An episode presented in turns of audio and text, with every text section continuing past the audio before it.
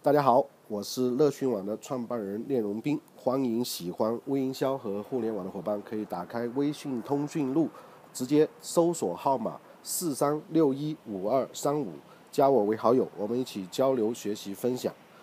那今天呢，我是在云南昭通的这个昭通机场，那确实是实在是太无聊了，没事干，所以想跟大家一起来分享，听听微营销的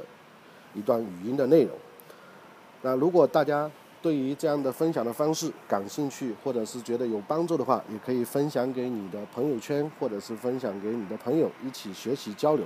那今天呢，由于在外部的自然环境当中，可能你会听到鸟叫，也有可能会听到飞机的轰鸣声啊，什么情况都有可能会出现，所以事先宽示一下。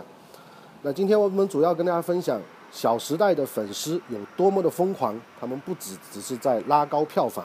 那《小时代》这部电影的营销，实际上在互联网的营销当中是一个非常值得研究的话题，因为它基本上会代表了九零后在这个群体当中的一些一些呃行为的轨迹，以及这个时代发展的一些变化。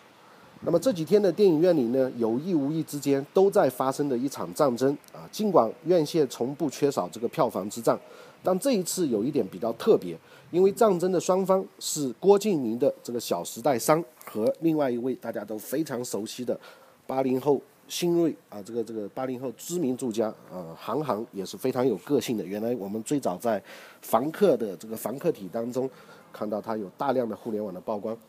那韩寒的这个电影叫《后会无期》，从线上到线下，从娱乐大爆到茶余饭后，都在津津乐道两部电影谁会在票房上胜出。那曾经的这个电影产业是一个被熟知的名词，叫做票房号召力，而现在呢，有了一个新的名词取而代之，我们经常称它为粉丝经济。那韩寒与郭敬明的这场票房之战，正是对粉丝经济的一个充分的演绎。啊，如果你要研究互联网，你就要了解粉丝经济。那《小时代》是一个非常好的案例的入口。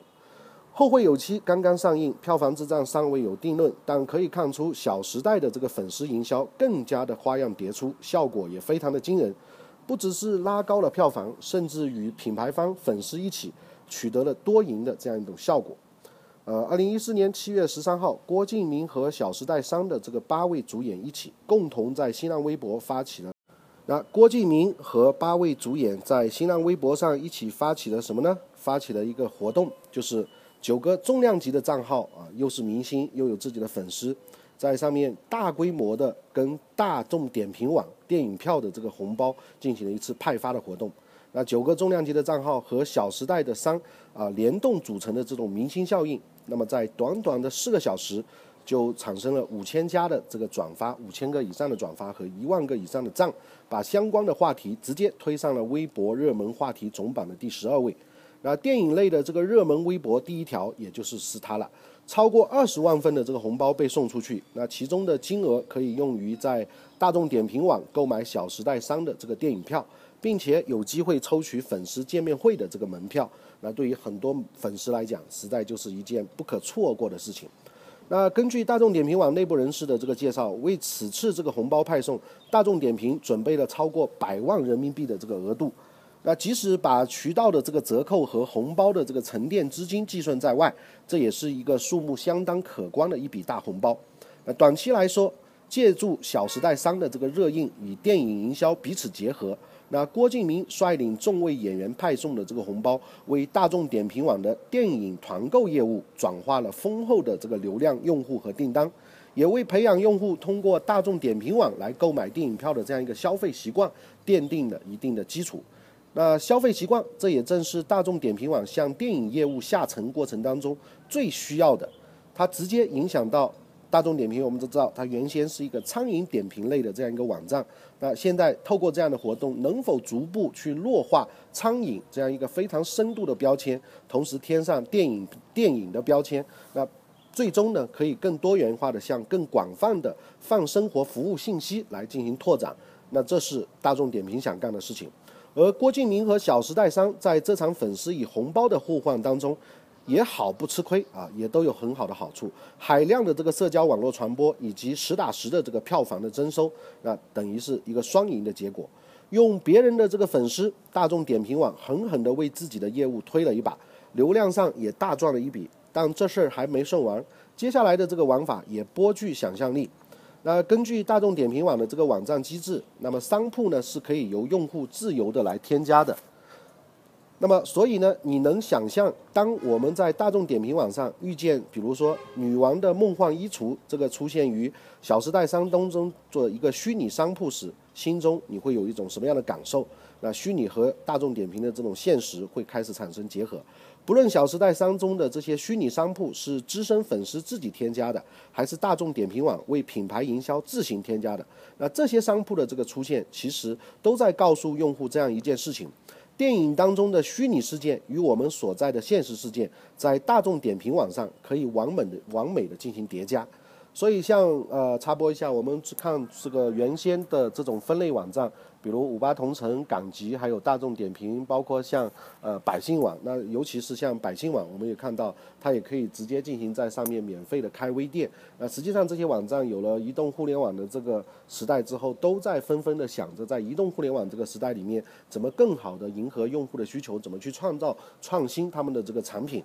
那么呃。以大众点评的这些商铺来为例的话，它就会有形成整个以小时代为主题的这样一系列的这个商铺，使得让粉丝会有更好的呃区别于原先的这样一个类呃社区的这样一个活动的一个场所。那这也可以为大众点评更好的积累它的用户资源。这对于粉丝来说也是一件足以令他们疯狂的这个事情。他们会追逐的电影中的这个人物，造访这些商铺，模仿影片中的这个主人公。那在这场这些场景当中去停留、消费、社交，那么在这些地方去签到、点评，甚至与影评人物进行互动，那最终可以引爆一场由粉丝完成的这个 UGC 的盛宴。那我们还可以插播一下。那电影产业作为文化创意产业里面，我们说它还会有很多除了电影票房之外的衍生品的电影的衍生品的这样一些交易。那很好的可以开创一个模式，用移动互联网这种虚拟商铺的方式，未来很可能会出现电影的这些衍生品的一些交易，这个也非常值得想象。而且呢，它能够非常好的调用粉丝的这个传播力量，那这个在营销上就是一个得意之笔了。呃，这个也可以让我们想到，一九三零年啊，柯南道尔逝世的之后呢，伦敦市政府在贝克街上面新设了一个过去不再存在的这个门牌号，叫贝克街二二幺 B。那这个就是柯南道尔为他的这个侦探小说，大家很熟悉的主主人叫夏洛克福尔摩斯啊，虚构的一个事务所地址。而伦敦人民呢，把这一个虚拟的地址变为了真实，仿佛这一个传奇的大侦探真的曾经活跃在十九世纪末的这个欧洲的舞台上。所以粉丝说穿了，就是一群已经被做好了行为习惯分析的这个用户。至于他们属于谁，并不是特别重要，只要方式合理，都会为我所用。说不定哪一天，我们还会在大众点评上看到更多奇趣的这个商铺，包括我们刚刚讲的有更多创意产品的这个衍生，那代表着他又换来了一大批新的这个粉丝，在这个不断的循环的过程当中，营销自然而然产生了，而且商业机会也会从中间自然而然孕育出来，啊，这就是我们说移动互联网会给我们更多创造的这个时代的呃启示。那么我在昭通呢，也像这样的城市，云南的这样一种昭通这样一个城市，我也基本上会跟身边接触的朋友去做一些简单的调研，比如说问问他们，你们平时网上购物的频率怎么样？哎，他们说哇，基本上都会在网上购物。那这一点，淘宝可能会胜出，京东也会胜出。那我又问他们说，那你们平平时用这个微信的频率高不高？那有些人就说微信可能就不太用。所以呢，在这一点上面，微信。的这个实力也并没有我们想象的，在二三线城市目前来看还有广阔的这个市场空间。当然，也正是因为有这样一个大量的用户习惯还没有培成培养而成，所以它才会有更大的这个上升的空间。那今天听听微营销，我们就分享到这里。如果您对微营销感兴趣，可以百度乐讯网啊，一起来关注我们的分享。那乐讯网的理念就是让天下人一起来拥抱互联网。你也可以加我的个人微信四三六一五二三五，我们一起交流、学习、分享。谢谢，再见。